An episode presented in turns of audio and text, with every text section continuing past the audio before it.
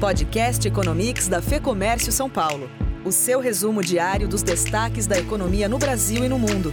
Com André Saconato. O dia começou bem, mas só para a China.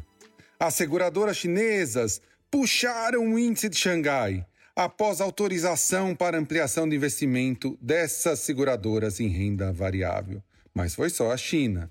Os outros países asiáticos fecharam próximo de zero, sem nenhuma notícia muito relevante. Na Europa, perspectivas que o Conselho Europeu chegue a um consenso sobre a ajuda econômica, dito pelo presidente do Conselho, Charles Michel, fizeram com que as bolsas tentassem subir mas o pessimismo com os casos do Covid nos Estados Unidos ainda continua forte. Com isso, as bolsas fecharam muito próximas de zero, algumas para cima, algumas para baixo.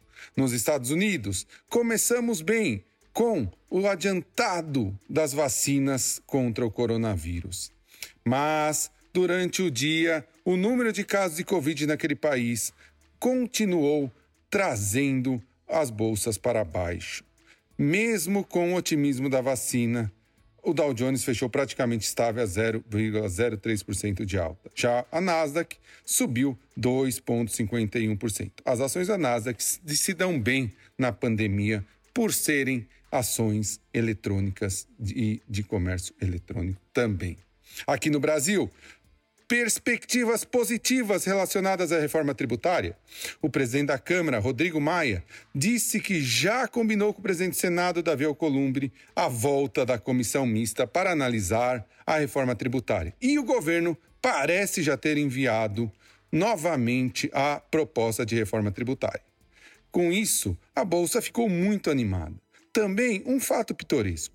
A Via Varejo, no Twitter, mostrou resultados astronômicos para os últimos meses, mas depois apagou.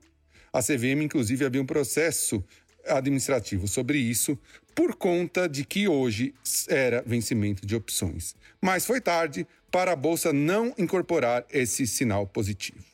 Com isso, o Bovespa subiu forte a 1,49%. Já estamos em 104.426 pontos.